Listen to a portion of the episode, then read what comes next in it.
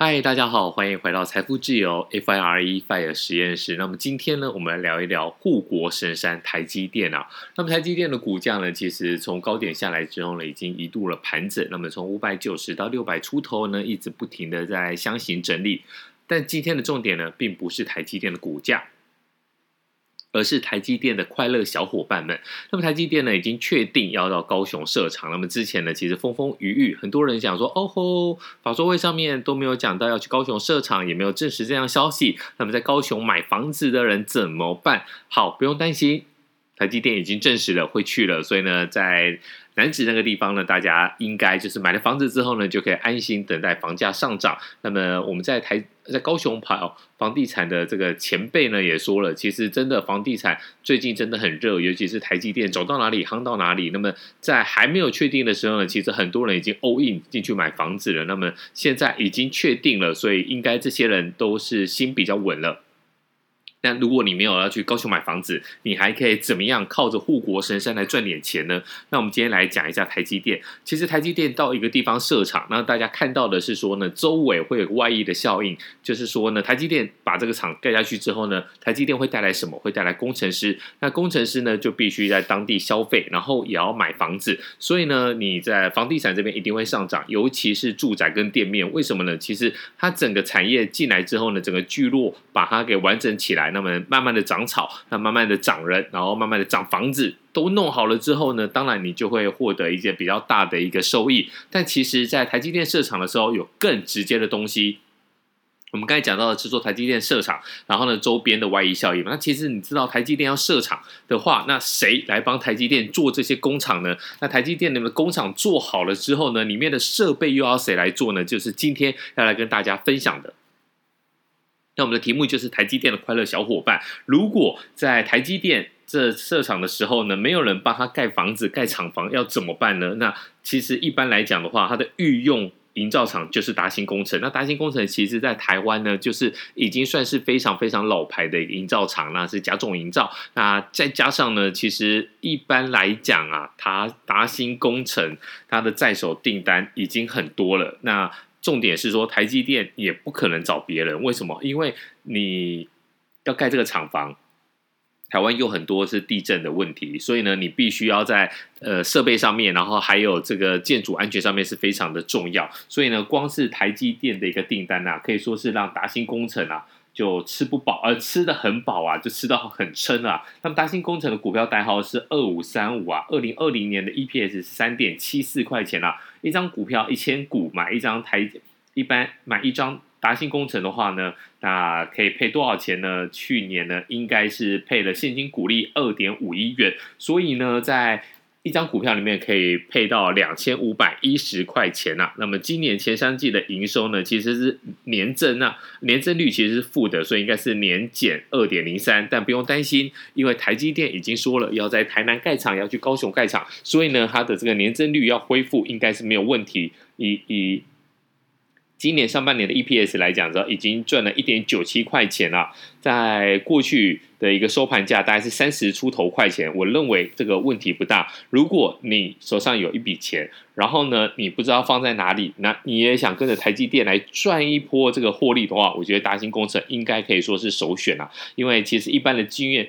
一般台湾的晶圆厂的话，大概有一半，超过百分之五十的比例，其实在这个晶圆厂的一个营建工程里面，大概统包订单都会给达新工，因为他没有办法，就是这些工厂呢，他这些业者他没有办法说，我一个一个来发包，我也不能够承担说我。这个工程延期或是没有工人，那达兴工程因为品牌比较大，所以呢，它在一般来讲，它可以把它这个工程完整的一个完成啊。那其实之前达兴工程的副总经理陈世修在面对媒体记者的时候就有说了，一样的工程，一般的厂商他可能会要求营造厂说好，我这个大型的一个。厂房你五年给我盖好，但台积电要求一年完工，为什么？因为它的订单也是满手，而且呢，它的很多大客户现在现在就是急着要订单，所以所以呢，要它的晶圆，所以这个在厂房的设置上面的话，台积电是非常的要求啊。那一般的很一般的小厂是很难做到的。那对比起来，除了达新工程可以接这个在手，可以接他的这个营造厂的订单之外呢，台泥国产。这些老牌的厂商，其实它是有一个整合能力的。所以除了达新工程，你也可以观察，就是我们刚才提到的台泥国产的这两国产这两张的这两档股票。好，那我们现在来看，你厂房盖好了，厂房盖好了之后，你是不是就要做一个买？你是要要要去买设备呢？你没有设备，你还是没有办法来做嘛。所以呢，其实一般来讲的这个。做晶圆最大的设备是艾斯摩尔 ASML，那现在它在美股上市，它是荷兰厂商，在美股，其实，在美股这边的已经从四百多块，我当初买的时候的价位在四百多块，现在已经涨到五百多块了。所以呢，你可以直接去买艾斯摩尔，你也可以买其其实它在台湾的一个配合的厂商啊。那么以现在来讲的话，我觉得宏硕这张股票是不错的，因为其实台积电在技术论坛上面有提到，在二零二零年。底之前呢，要五座的三 D Fabric 专用厂来支援，那其中一个一个厂呢是在苗栗的竹南。那么这些台积电呃积极培养的国内的湿制成供应商啊，宏硕其实呢，他就是跟台积电说，台积电都竹南，我也跟着到竹南，而且现在已经到了试机的阶段了，所以台积电的资本支出可能有一大部分就是由这间公司来获利。为什么呢？我要这个湿制成，我找谁做？当然就是你愿意跟我一起来打拼，我到竹南，你跟愿意到竹南来。第一个，你的运送过程比较短啊，不会比较不会造成设备的一个损害。第二个就是你直接可以有工程师在就近来进驻，有什么问题你可以直接来处理。所以呢，即宏硕来讲的话，我觉得。股票代号三三一三一啊，那么二零二零年的 EPS 是十三点九二元啊，二零二零年啊，它现金股利是配了十一块钱啊，那么现在呢，它的股价其实我觉得三百二十八块，那股价净值比三点零二不会太贵啊，要是当然了，一张股票要三十二万是可能大家会觉得哦有点多，但想一想，其实它的未来跟着台积电还是可以发展。那么除了这个湿制程之外呢，另外你要做这个晶圆厂，其实也不只是晶圆厂啊，你要做这些电子厂的话，都要有一个无尘室的工程。那无尘室就是说，你这些晶片上面，或是你这些其他的一个电子产品上面，不可以有灰尘，那会破坏它的良率。所以呢，老牌的无尘室工程厂呢，扬基工程呢，其实应该也是感受到这一股建设大台湾的一个商机啊。那它也是跟着台积电来建厂，今年前六个、前七个月的营收呢，就超过去年一整年呐、啊。前三季的营收是冲上了七十七亿元呐，年增率高达一百二十三趴，那么改写了历史新高了。那我们来看一下扬基工程呢，二零二零年的 EPS 是赚了十一点三七元。那么去年，呃，二零二零年，它现金股利的配发呢是六点三元，就等于说一张股票它可以配到六千三百块钱啊。